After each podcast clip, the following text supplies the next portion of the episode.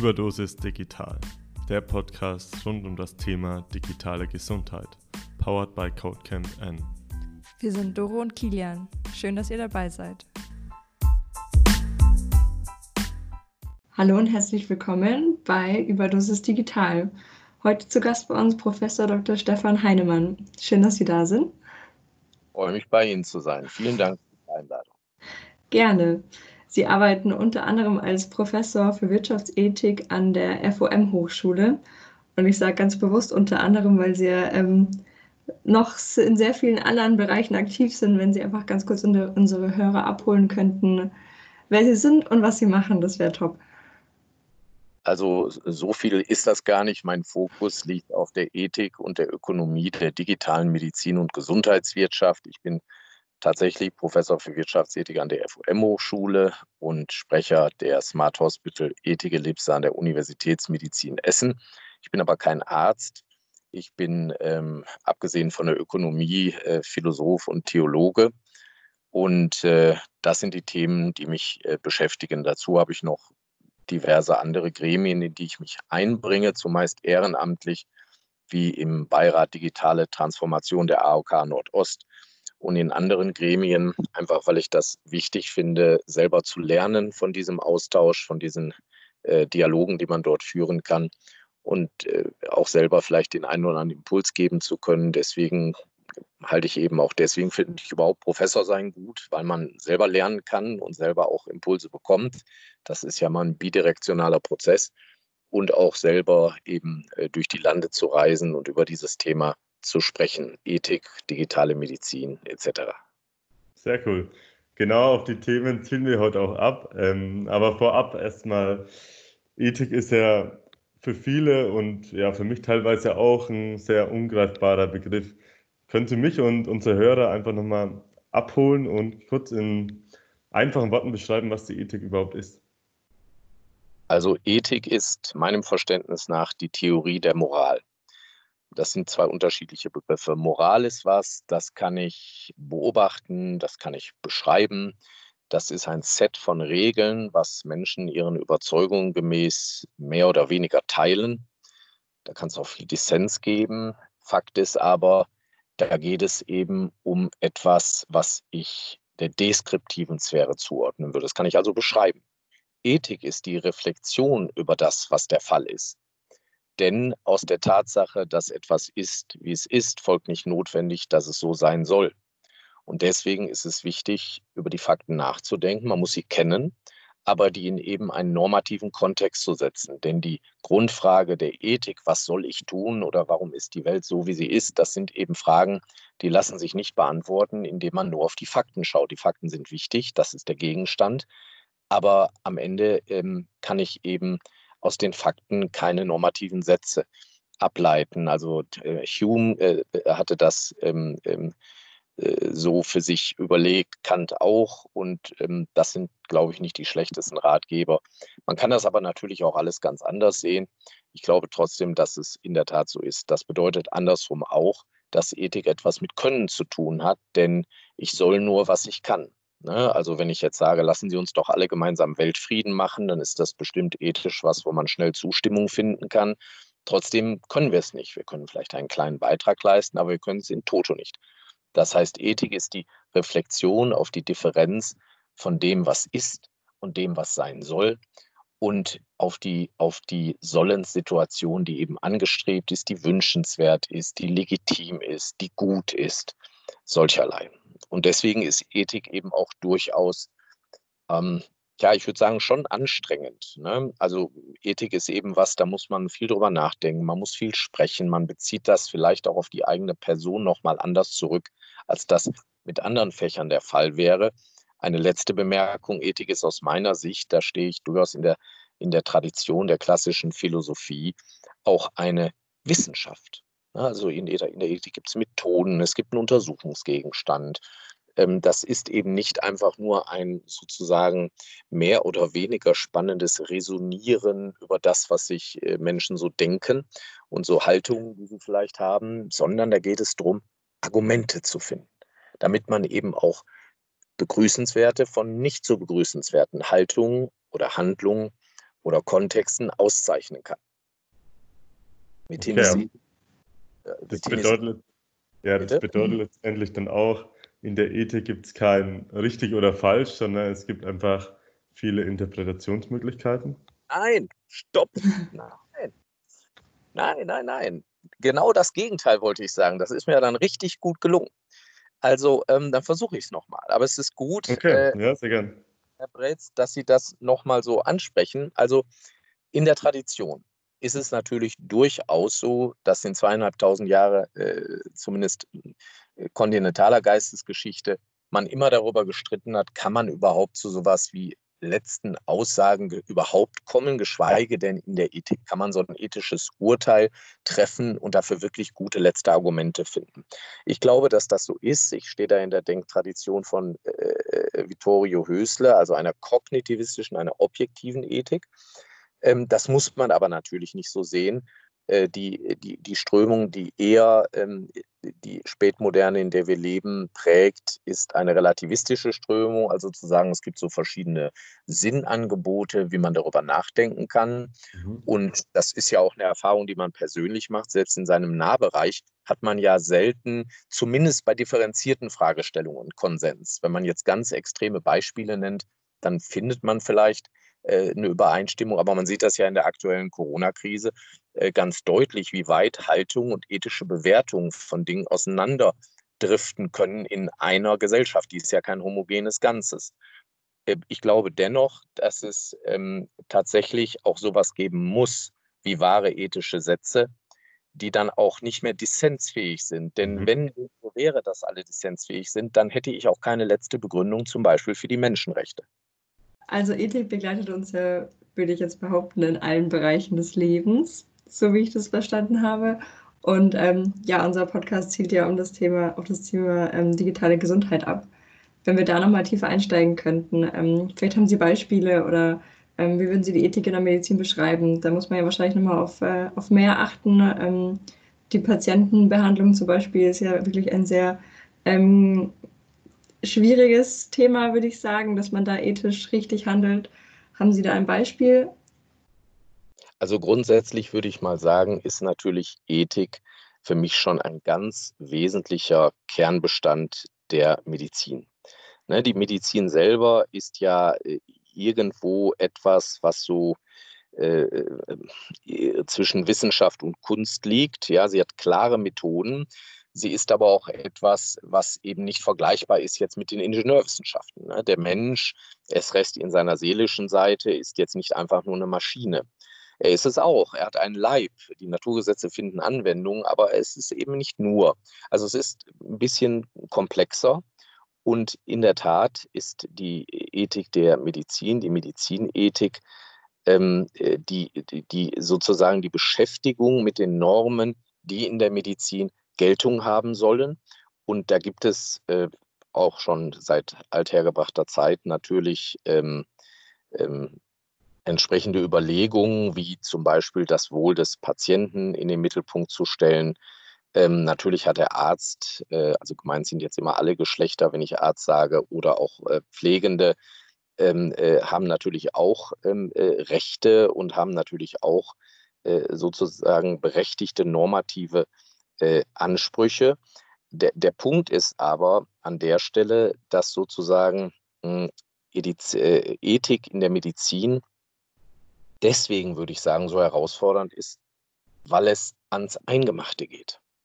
Denn es ist ja in der Tat so, wenn Sie zum Beispiel Wirtschaftsethik betreiben, dann ist das auch wichtig. Da hängen Existenzen dran, da hängt eine Wirtschaftsordnung dran, da hängt die Art und Weise dran, wie Unternehmen, aber auch Akteure auf der Mikroebene sich verhalten in der Wirtschaft. Aber in der Medizinethik geht es natürlich ganz oft wirklich um das Letzte, um das Leben mit dem finalen Ende möglicherweise, aber auch um ein Leben, in dem sozusagen die Qualität des eigenen Lebens ja doch noch mal stark davon abhängt, dass es ein Leben mit möglichst wenig Leiden ist, mit möglichst wenig Krankheit ist, weil natürlich keiner will krank werden, alle wollen gesund sein möglichst lange gesund bleiben oder schnell wieder gesund werden und nicht wieder erkranken.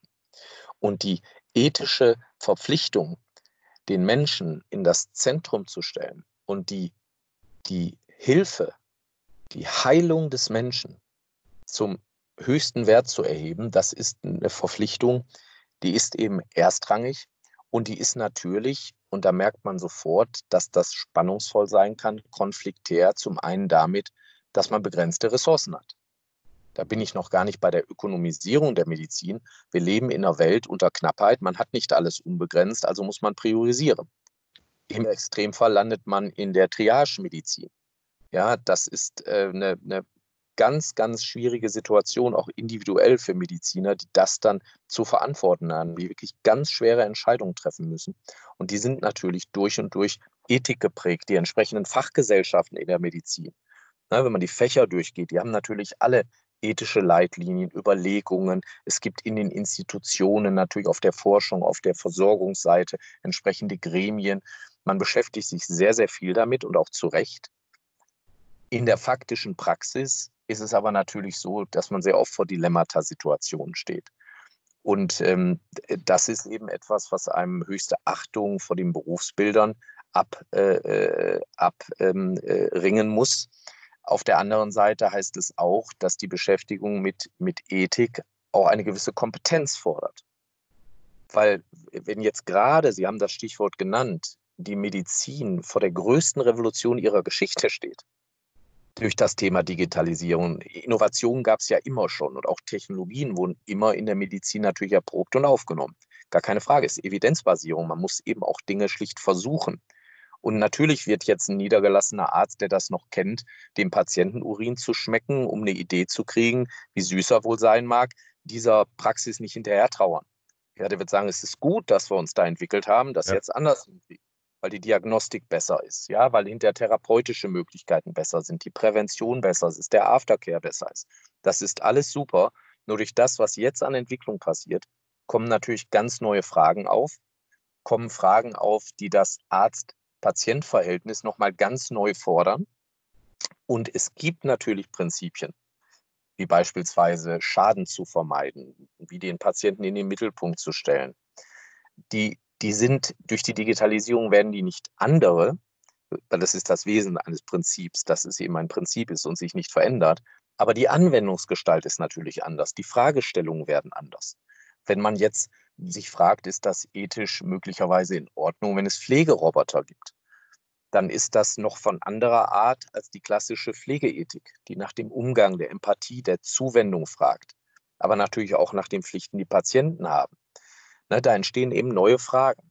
Oder ärztliche Kollegen, die sich natürlich Gedanken darüber machen, inwieweit ist das Verantwortungsgefüge, was man da übernimmt als Arzt, möglicherweise gestört, wenn Algorithmen zu tief eindringen und vielleicht Dinge tun, die eben tatsächlich gar nicht mehr richtig nachvollziehbar sind, selbst wenn sie zu möglicherweise besseren Ergebnissen führen.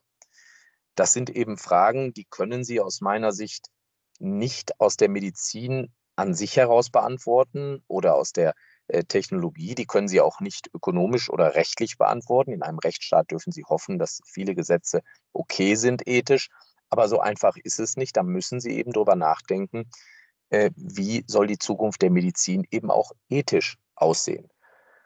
Das, das mhm. ist für mich ganz persönlich jetzt tatsächlich der Grund, warum ich zur Universitätsmedizin ähm, äh, gegangen bin, warum ich mich da engagiere, weil ähm, mich einfach total begeistert hat, dass dieses Thema Smart Hospital nicht primär von der Technikseite gesehen wurde. Und natürlich ist das faszinierend, wenn Sie also sehen, was Sie heute in der Radiologie, äh, Radiologie in Essen, die Radionomics, der Kollege Forsting, der Kollege Nenser, wie die auf ganz hohem Niveau Technologien nutzen, um eine ohnehin schon gute Spitzenradiologie noch besser zu machen. Das ist toll. Aber am Ende des Tages ist das natürlich nur das halbe Ergebnis. Das ganze Ergebnis kriegt man, wenn man auch sagt, mit unserer Leistungsfähigkeit als Mediziner, als Pflegende, als ähm, äh, Experten für Digitalisierung stellen wir uns in den Dienst eines Mehrwerts für den Patienten, weil darum geht es.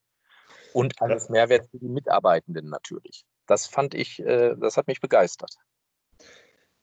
Ich würde da gern kurz ein bisschen tiefer reingehen, weil ich meine, für mich ergeben sich da auch aktuelle Konflikte. Zum Beispiel, wenn man sagt, okay, die Heilung des Menschen hat den höchsten Wert aus ethischer Sicht, ähm, Andererseits hat man dann den Datenschutz der, der ja, Technologien wie die elektronische Patientenakte und so weiter ähm, verlangsamt. Ähm, wie ist da das Zusammenspiel und wie ist Ihre, ja, wie ist Ihre Meinung dazu? Ähm, also ich denke, äh, auch wenn das vielleicht ein bisschen ähm, äh, provokativ äh, klingen mag, ähm, ich denke tatsächlich, dass Datenschutz kein Luxus für Gesunde sein darf. Also mhm. der alte Medizinersatz, wer heilt, hat immer recht, der ist falsch, aber er ist ziemlich nah an der Wahrheit. Also wenn wir die Möglichkeit haben, mit Technologien Menschen zu helfen, Leiden zu lindern, Heilung zu bekommen, dann ist das ein wahnsinnig hoher Wert. Und dann darf man nicht äh, sozusagen ohne ganz, ganz starke Gründe und Überlegungen ähm, diese Möglichkeit gefährden. Auf der anderen Seite ist natürlich Privatheit, Datenschutz, Datensicherheit. Da steckt ja auch eine Grundwertidee hinter. Die darf man eben auch nicht mal eben außer Acht lassen. Das in Einklang zu bringen, ist nicht trivial. Die Corona-App, aktuell die Corona-Warn-App, zeigt aber, dass man das durchaus auch hinbekommen kann. Ein bisschen holprig und da muss dann erstmal viel diskutiert werden, was übrigens gut ist. Aber am Ende des Tages geht es. Das eine Extrem Datenschutz, der Innovationen erstickt und damit auch Innovationen in der Medizin und damit echte Chancen auf bessere Medizin nimmt, das ist nicht vernünftig. Aber dann zu sagen, wir machen es jetzt halt wie in den äh, wie das eben in, in, in den USA eher üblich ist, also eher eine marktgetriebene äh, Digitalisierung oder eben in China eine politikgetriebene, das sind keine vernünftigen Modelle. Was wir in der EU verfolgen, eben eine humanzentrierte Digitalisierung mit eigenen Wertekodizes, die auch zum Beispiel für die AI, also für die künstliche Intelligenzentwicklung gelten. Das scheint mir ein wichtiger Punkt zu werden. Und vielleicht kann das sogar tatsächlich eine Art USP sein, auch einen Marktvorteil bringen, weil at the end of the day setzen sich eben selten Dinge durch, die ganz unethisch sind. Ne? Also das, der, der Staat aus Teufeln, ne? da hatte Kant schon recht, der ist nicht so überzeugend als Konzept. Und wenn Sie sich die klassischen Prinzipien auch ethischen Handelns in der Medizin angucken, ja, äh, Selbstbestimmungsrecht des Patienten, Schadensvermeidung, Patientenwohl, auch soziale Gerechtigkeit, diese Themen, die sind jetzt ganz einschlägig, ne, die Autoren. Ähm, dann das, da haben sie im Grunde eine ganz große Denktradition, die versucht, diese Güterabwägungen zu leisten, die aber doch am Ende immer im Dienst der Sache stehen muss. Und ich verstehe, dass das, verstehe ich in der Tat, da ich äh, nicht nur Science-Fiction-Fan bin, sondern auch Technologie nicht nur interessiert, sondern fasziniert bin, dass das Verführungen beinhaltet. Ne? Also eine Verführung, Verführung ist ja auch so ein bisschen so eine theologische Kategorie. Ne? Der Mensch als derjenige, der auch verführt werden kann. Kenne ich selber auch bei mir. Wenn ich manche Dinge sehe, äh, auf Messen, neue Entwicklungen in den, in den großen Kliniken, dann, dann fällt es mir manchmal selber schwer, davon zu abstrahieren und nochmal einen Schritt zurückzugehen, zu sagen, jetzt musst du doch nochmal überlegen, wie sich das im Sinn Ganzen einer menschenzentrierten, solidarischen Gesundheitsversorgung spielen lässt, das Thema. Hm. Apropos noch mal kurz einen Schritt zurückgehen. Ich glaube, wir müssen den Satz Datenschutz als Luxus für Gesunde noch mal ganz kurz erklären für unsere Hörer. Ähm, noch mal tiefer darauf eingehen. Ich interpretiere jetzt einfach mal, ähm, dass der Mensch erst, wenn er krank ist und vielleicht angewiesen ist auf Studien, Daten, dass er die, eine die bestmögliche Therapie bekommt, dann ist man bereit, Daten herzugeben. Aber wenn es einem gut geht und man gesund ist, dann sieht man diesen Sinn dahinter nicht. Wurde, also haben Sie das so gemeint? Bin ich auf der richtigen Fährte? Also das ist mit Sicherheit eine Komponente. Mir geht es vor allem darum, dass man eben nicht Datenschutz als Selbstzweck betreibt. La Pola, das ist nicht das Thema. Und Datenschutz ist ja als Begriff eigentlich auch nicht schön. Es geht darum, Personen zu schützen. Mhm. Ja, in ihrer Privatheit, in ihrer in ihrem Recht mit ihren eigenen, ich meine, das ist immer ein bisschen schwierig, weil es gibt ja sowas wie Eigentum an Daten in dem Sinne gar nicht. Ja, aber dem Grunde nach die Möglichkeit zu haben, ihre eigene Souveränität auch leben zu können, indem sie bewusste Entscheidungen treffen und nicht so Technologien, Systeme ihnen das verunmöglichen, die auch wahrzunehmen, weil das Teil ihrer Würde ist. Und ich denke ganz einfach, dass ein Datenschutz, der dafür arbeitet, genau richtig ist. Ein Datenschutz, der aber dafür sorgt, dass Innovationen gerade in der Medizin unmöglich werden oder so erschwert werden, dass es ins Absurde geht, das darf wiederum auch nicht sein. Ich denke, dass wir tatsächlich auch mit der DGSVO, die ist auch viel besser, glaube ich, als da oft geschimpft wird weil äh, das ist alles sehr komplex. Wir mögen es ja komplex in Deutschland und Europa, aber es ist eben auch ziemlich gut. Und ich glaube, damit kann man schon ganz, ganz viel machen. Und die, gerade die, die, die, die, die Forschung, gerade die, die medizinische äh, Nutzung von Digitalisierung braucht ja eine hohe Sensibilität, denn Gesundheitsdaten sind ja nochmal was anderes als Konsumdaten. Das heißt, da muss die höchste Sensibilität herrschen. Das setzt aber auch voraus, dass man die Menschen mit in diesen Prozess hineinnimmt, Stichwort Digital Literacy, dass man damit umgehen kann. Ich könnte mir gut ein Schulfach vorstellen, Gesundheitsdaten. Das wäre mal sinnvoll. Weil was passiert denn? Das differenziert ja kein Mensch. Das ist ein, ist ein wirklich ein Problem. So, und ich glaube, da brauchen wir die richtige Kompetenz. Das verändert auch das Bild, was Patienten von sich selber haben und auch die Kompetenzen, die sie faktisch haben. Das wird jetzt ein Prozess sein von vielen Jahren, aber das wird sich verändern. Und damit natürlich auch die Stellung zum Arzt. Ich bin persönlich da nicht der Meinung, dass wir da irgendwie auf eine Augenhöhe hinarbeiten sollten. Das geht nicht und das scheint mir auch nicht vernünftig zu sein. Der Arzt muss derjenige sein, der die Verantwortung trägt, der entscheidet, der deswegen aber auch die Wertschätzung kriegt und eine, und eine faire Bezahlung. Auf der anderen Seite muss der Patient derjenige sein, der auch selber die Möglichkeiten nutzt. Und vom Arzt muss erwartet werden, dass er damit umgeht. Ja, wenn der Patient kommt und sagt, hey, ich habe jetzt zwölf neue Apps entdeckt und 30 neue dies und das, dann ist der Arzt irgendwann mal das Quality Gate, vielleicht auch gemeinsam mit den Kostenträgern, die Kassen, die ja auch immer mehr Kompetenzen entwickeln in dem Bereich, damit man eben das Richtige tut. Weil digital heißt ja nicht automatisch gut digital kann auch ganz furchtbar schlecht sein. Man muss eben das Richtige finden. Und da werden die Mediziner, jetzt gerade die neue Generation, die Approbationsordnung verändern sich langsam, die Studiengänge verändern sich, die werden digitaler und sie kriegen auch Reflexionselemente zum Thema Ethik hinein. Da wird, glaube ich, ähm, die Zukunft reingehen. Also Souveränität nicht als Konzept, was die Patienten verführt, Arzt zu spielen, das ist nicht empfehlenswert. Mhm. Aber was ihn enabled, selber mit seiner eigenen Gesundheit besser und klarer umzugehen und die Möglichkeiten, die er hat, bevor er überhaupt einen Arzt braucht, schon mal zu nutzen. Da wäre ja, schon, wär schon unglaublich viel gewonnen. Ne? Also ich meine, die Alten, die kennen wir alle, ne? noch von unseren Eltern oder aus der Jugend. Jetzt sind sie jung, ja, meine Jugend ist her, aber ich erinnere mich noch, wo man eben gesagt hat, Mensch, benimm dich ordentlich, trink gut, am besten nur Wasser, mach ein bisschen Sport, sei nicht zu schwer und ansonsten ne, äh, für, ein, für, ein, für ein ordentliches Leben und dann passt das schon. Ja, genetische Lotterie mal außen vor.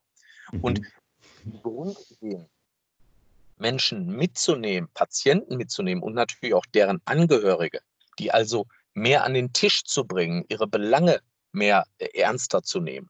Das ist in der Unimedizin wird das dadurch gemacht, dass es zum Beispiel das in, also in Essen das, das Institut für Patientenerleben gibt, was genau das fokussiert. Ne, weil, weil darum geht es ja letztlich. So, und ich glaube, da hätten wir ganz viel gewonnen. Und ich glaube auch, dass der Gesundheits, ich sage jetzt mal bewusst Markt, ähm, durchaus davon profitieren kann, ne, wenn man eben auch souveräne Entscheidungen treffen kann und da Transparenz hineinkommt. Das ist, äh, glaube ich, nicht verkehrt. Ich, de ich denke auch und ich denke auch, dass das ja, Stichwort letztendlich auch Prävention dann ist ähm, und sich eben durch die Apps ähm, frühzeitig damit auseinanderzusetzen. Ähm, und in der Hinsicht würde ich jetzt auch gerne mal auf das aktuelle Thema ähm, Corona eingehen. Wir sehen ja jetzt auch ähm, digitale Innovation durch, durch eben das Virus. Die Corona-Warn-App ähm, wurde auch heiß diskutiert, jetzt auch in den letzten Monaten schnell entwickelt. Ähm, es gibt natürlich auch Stimmen, die da datenschutzrechtliche Bedenken haben. Wie ist denn Ihre Einschätzung ähm, zu dem ganzen Thema Corona-Warn-App? Also ich gucke gerade mal auf meine Warn-App, mal gucken, was die für eine Einschätzung hat. Momentan niedriges Risiko, alles grün. Gut. Bei mir auch, sehr gut. Also ähm, ich denke, dass es zunächst mal ganz vernünftig ist und auch eine ethische Pflicht ist, alles zu nutzen, was man kann, was nicht selber wieder höhere Werte gefährdet, um mit dieser Pandemie so umzugehen, dass wir keine Menschenleben riskieren, weil das ist völlig inakzeptabel, weil ein Menschenleben ist eben noch wichtiger als eine Insolvenz. Ich kann es nicht ändern. Ich hatte selbst Diskotheken in meiner Jugend. Ich weiß, dass das nicht schön ist, aber es hilft nichts. Ein Menschenleben ist wichtiger. Und das Zweite ist, wir dürfen natürlich auch gesellschaftliche und wirtschaftliche Existenzen nicht mal ebenso äh, opfern. Wir müssen alles tun, damit möglichst viele Menschen in Lohn und Brot bleiben, in der nicht mehr Kurzarbeiten, die Betriebe, egal was sie machen, ob sie jetzt im Gastronomiesektor, wir brauchen halt gute Konzepte dafür. Und ich denke einfach, dass ähm, ähm, die, die, der, der Dreiklang ist auf der einen Seite die niederschwelligen Maßnahmen, die fast jeder, wenn er nicht gesundheitlich oder durch besonders widrige Umstände daran gehindert ist, durchführen kann. Nämlich ein Mund-Nasenschutz zu tragen, also die berühmt-berüchtigte Maske zu tragen, ein bisschen Distanz zu halten und sich ein bisschen um die Hygiene zu kümmern, das kriegt man hin. Und da würde ich mich überhaupt nicht vom Spiel der politischen Entscheidungsträger abhängig machen, ob der eine es so macht und dann Lockerung vor, rückwärts, links, rechts. Nein, der gesunde Menschenverstand sagt, vor die Lage kommen. Das Eigenverantwortung letztendlich. Eigenverantwortung vor die Lage kommen, das ist vernünftig. Weil was passiert denn, wenn in einem halben Jahr man sagt, Mensch, verdammt, jetzt habe ich ein halbes Jahr eine Maske getragen, war eigentlich unnötig. Also ich glaube, damit kann man leben mit dem Risiko. Die anderen Risiken sind schlimmer, weil damit ermöglicht man für Wirtschaft, Gesellschaft viel und vor allem für die, die am Ende die Krise wesentlich das sind nämlich die Kolleginnen und Kollegen in der faktischen Versorgung, die nicht überlastet werden dürfen, aber auch die Gesundheitsämter vor Ort. Es gibt 400 und die haben keine Personaldecke, dass sie Umrenns rückverfolgen können, dass die unterstützt werden. Und last but not least, dass man eben auch ähm, äh, äh dass man eben auch äh, durch dieses Gesamtkonzept sozusagen Eindämmung auch ermöglicht, ohne extrem harte Einschnitte. Den Wuhan-Style haben wir ja noch gar nicht kennengelernt in Deutschland zum Glück. Mhm. So, das ist wichtig. Und die äh, Corona-Warn-App ist deswegen äh, ein weiter wichtiger, weiterer wichtiger Baustein, weil sie eben ermöglicht, ähm, bei einer entsprechenden Verbreitung, das sieht ja ganz gut aus. Ähm, gestern standen wir bei sieben Millionen oder sowas, jetzt dürfte es schon drüber sein, das sieht ganz gut aus, dass wir dadurch eine Möglichkeit bekommen, tatsächlich eigenverantwortlich, denn mich zwingt ja niemand, ich kann die auch deinstallieren oder gar nicht installieren, ja, und wenn ich sie deinstalliere, ist es rückstandslos, ja, alles gut, selber eigenverantwortlich einzubringen und das muss man eben stärken. Und auch der Diskurs, der vor der ähm, äh, entsprechenden Entwicklung oder auch währenddessen noch passiert, Stichwort zentral, dezentral, das hat auch gezeigt, dass Diskurse was bringen können. Mhm. Das waren gut investierte Wochen, weil dadurch ist das Produkt besser geworden und dadurch ist der Diskurs klarer geworden. Wir haben jetzt eine dezentrale Variante, das ist gut weil es geht um Solidarität, genau wie beim Maske tragen. Das funktioniert dann gut, wenn es möglichst viele machen. Und es müssen auch nicht 60 Prozent machen, das stimmt nicht. Ja, es reichen äh, wesentlich weniger. Ja, 15, 20, 25 Prozent, das ist eine Größenordnung, wo schon richtig was erreicht wird, abgesehen davon, dass es natürlich regional, lokal auch was bringt, äh, je nachdem, wo sie leben und wie selbst in der Rest, Deutschlands das nicht nutzen würde. Also das ist sozusagen, finde ich, eine, eine ganz, ganz gute Entwicklung, auch wie transparent dann hinterher der Prozess gelaufen ist. Wenn Sie bei GitHub das anschauen, natürlich ist das was für Experten, aber die übersetzen es ja. Ne? Und wenn Chaos Computer Club im Grunde jetzt äh, sagt, naja, damit kann man irgendwie leben, ne? dann äh, da gibt es ja Load e.V., viele zivilrechtliche Organisationen, die sich ganz kritisch eingebracht haben und damit ja ein Stück weit auch uns alle vertreten, egal ob uns das jetzt ein Anliegen ist oder nicht.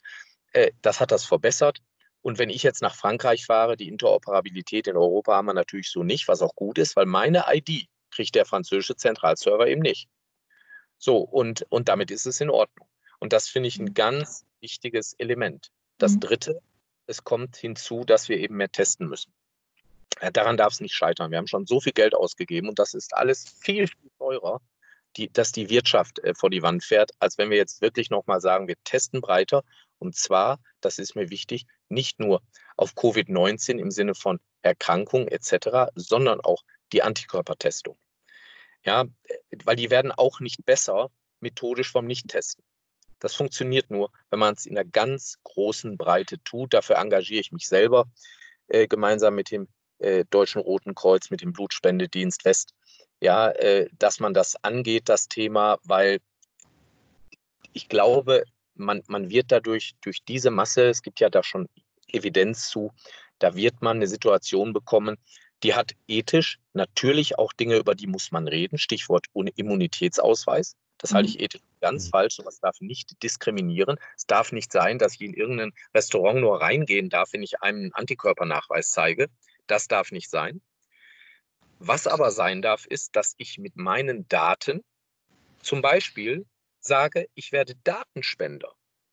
Das ist vernünftig, ja, weil dann kann man diese Antikörpertests verbessern und dann kriegen wir mehr Daten und wissen, wie diese berühmt-berüchtigte, viel diskutierte Dunkelziffer ist, wo wir stehen. Das hilft uns. Das hilft uns auch bei dem Thema überhaupt Immunitätsverständnis hinterher Richtung Impfstoff. Das hilft uns. Mhm. Und das ist vernünftig. Und die drei Säulen wären für mich wirklich diese niederschwelligen Maßnahmen, Maske, Hygiene, Distanz zu machen auch wenn die Politik, je nachdem, in welchem Bundesland leben, sie sagen, ja, wir können es jetzt ohne. Ich würde sagen, das ist auch ganz prima. Ich mache es trotzdem mit. Mhm. Und dann würde ich zweitens hingehen, Corona Warn-App einsetzen und auch allen, die man so kennt, empfehlen, das zu tun, weil es ist kein Datenschutzrisiko. Ähm, das ist eine, eine gute Geschichte und das stärkt Solidarität. Und wer es nicht will, kann es ja wieder deinstallieren. Das ist ja absolut in Ordnung. Ja? Wer ein Problem mit Datenschutz hat, der soll mal seine Apps durchgucken am Handy. Ich wollte gerade sagen, ich wollte gerade sagen, das denke ich mir tatsächlich auch immer. Und äh, ich bin komplett bei Ihnen, bei Ihrer Meinung. Was ich nur schade finde, ist, ähm, dass ich hätte die App gerne, aber ich kann sie mir nicht holen, weil mein Handy zu alt ist. Problem ich komme eben kurz zur dritten Säule, dann gehe ich darauf ein. Die dritte Säule sind die starken Testungen, Covid-19, aber auch vor allem die Antikörpertests. Und Sie haben mhm. natürlich recht, man kann nie alle glücklich machen. Das müssen jetzt alle wieder lernen. Und es ist richtig, sich dafür einzusetzen, dass auch frühere äh, Mobiltelefone möglicherweise in den Genuss dieser, dieser Möglichkeiten kommen, damit man sie eben dann, das kann ja auch gar nicht jeder wirtschaftlich, sich mal eben dann ein neues Handy besorgen. Ähm, aber wenn wir es immer 100 Prozent machen wollen, dann brauchen wir nicht anfangen. Ja. Wir müssen. So, und ich glaube, auch das zeigt die Qualität der Werte, die eine Gesellschaft hoffentlich teilt, dass man eben sagt, okay, ich opponiere jetzt nicht, auch wenn ich Stand heute nicht selber partizipieren kann, weil es gut und richtig ist, dass es so ist. So, und dann bin ich im nächsten Schritt dabei. Wichtig ist nur, dass wir daraus keine Ausgrenzung machen, auch semantisch nicht. Ne? Denken Sie an sowas wie äh, Superspreading. Ja, wir wissen heute, dass eben nicht jeder in gleichem Maße äh, für Infektionsgeschehen sorgen kann und die Superspreading-Events, Fleischindustrie etc., einen großen Anteil am Infektionsgeschehen haben. Aber allein der Begriff Superspreader, das klingt ja fast wie ein Superschurke aus dem Marvel-Komik. Oh Gott, da kommt Superspreader. Ja, das ist, äh, da, da glaube ich, muss man aufpassen. Ja, also man muss immer sehen, dass man keine Menschen diskriminiert. Gleichzeitig muss man sehen, dass diejenigen, die nicht zur Solidarität bereit sind, sich auch nicht wundern dürfen, wenn man sie nicht noch lobt. Ne, denn das gehört auch dazu. Eine Demokratie muss das aushalten, dass es verschiedene Meinungen gibt. Man muss trotzdem sachgerecht miteinander umgehen. Und das ist gerade hier auch aus meiner Sicht ein echter Demokratietest. Weil ein bisschen haben wir ja äh, noch einen stärkeren als einen Digital Divide. Wir haben den Corona Divide. Ja, ich erlebe das auch ganz persönlich. Ja, es gibt genug Leute, die sagen, naja, du kannst ja Wissenschaftler sein, aber das ist doch alles viel zu streng. Und es gibt auch die eine Studie sagt so, die andere sagt jenes und wer will es schon genau wissen. Naja, und äh, sich damit auseinanderzusetzen, das ist schon manchmal einigermaßen anstrengend, aber ich glaube, es ist wichtig, dass Menschen in einem freien Diskurs, in einem freien Land solche Gespräche führen können und dann zum Ergebnis kommen. Und idealerweise führen diese ganzen Anstrengungen dazu, dass wir eben nicht in eine zweite Welle laufen, dass wir eben nicht äh, in eine Situation laufen, wo es nochmal richtig äh, blöd wird. Das hoffe ich sehr. Ne? Also Hoffnung ist ja eine Kategorie, die Biologen auch vertraut ist. Das hoffe ich sehr. Ich bete auch darum, dass es so kommt. Aber ich bin eben auch, ähm, ich kann halt auch Mathe. Und ich kann eben auch rechnen und ich kann mir eine Meinung bilden und ich kann mit Fachkollegen diskutieren, die mir dann erklären, bei der Studie, die wirkt interessant, aber lieber die. Und das ist ein aufwendiger Prozess. Ich habe jetzt das große Glück, ich bin ja privilegiert, dass ich das überhaupt machen kann. Ne? Und äh, eben ganz viel in Gesprächen mit äh, normalen Menschen, die normalen Berufen, normalen Leben nachgehen, die können sich nicht den ganzen Tag mit irgendwelchen Studien und rauf und runter beschäftigen. Die gucken mal, was gibt so in den sozialen Medien oder im Fernsehen und dann macht man sich halt ein Bild. Und deswegen sind die Medien auch aufgefordert, mit höchster Sensibilität wirklich vorzugehen und möglichst die Menschen solide zu informieren. Und ich kann das auch verstehen, wenn man sagt, ja, äh, erst ist die Kennzahl Summe der Infektion, dann ist es irgendwie R, dann ist es ein sieben Tage R. Und wieso kann man den überhaupt nur schätzen? Die Wissenschaftler, die wissen doch wohl alle nicht, was sie machen. Den Eindruck kann man bekommen, so ist es aber nicht. Weil das ist das Wesen der Wissenschaft zu lernen. Das haben wir immer schon so gemacht. Nur, es hat keiner so richtig mitbekommen. Und jetzt erwartet man von einer ganzen Volksgemeinschaft sozusagen, dass sie sich auf diese wissenschaftliche Reise begibt. Und das ist natürlich echt ein, ein großes Element, was man hier macht. Ne? Und deswegen ist es auch wichtig, dass man sehr viel kommuniziert, sehr viel sich einbringt in Diskursen. Ich mit meiner kleinen Reichweite probiere das selber, äh, immer wieder zu diskutieren, in Argumente einzu, in Argumentationen reinzukommen. Aber ich glaube, am Ende ähm, äh, ist die Welt äh, so, wie sie ist, weil wir in ihr tun können, was wir tun sollen. Als Theologe würde ich das Schöpfung nennen. Also alles wird gut. Das sind genau die richtigen Aussichten und die richtige Einstellung. Ähm, ja, vielen Dank für Ihre Einschätzung ähm, zu dem akt wirklich aktuellen Thema und auch, glaube ich, die guten Anstöße und Denkanstöße. Jetzt am Schluss unseres Podcasts wollen wir heute nochmal was ganz Neues ausprobieren. Ähm, wir starten nämlich, oder wir beenden den Podcast mit einer kurzen Frage, kurze Antwortrunde. Ich lese Ihnen einfach kurz die Frage vor und bitte Sie um eine ganz kurze Antwort, maximal einen Satz. Okay, starten wir. Ethik in der Medizin wird in fünf Jahren eins der wichtigsten Fächer. Die größten Chancen der Digitalisierung in der Medizin liegen in den Bereichen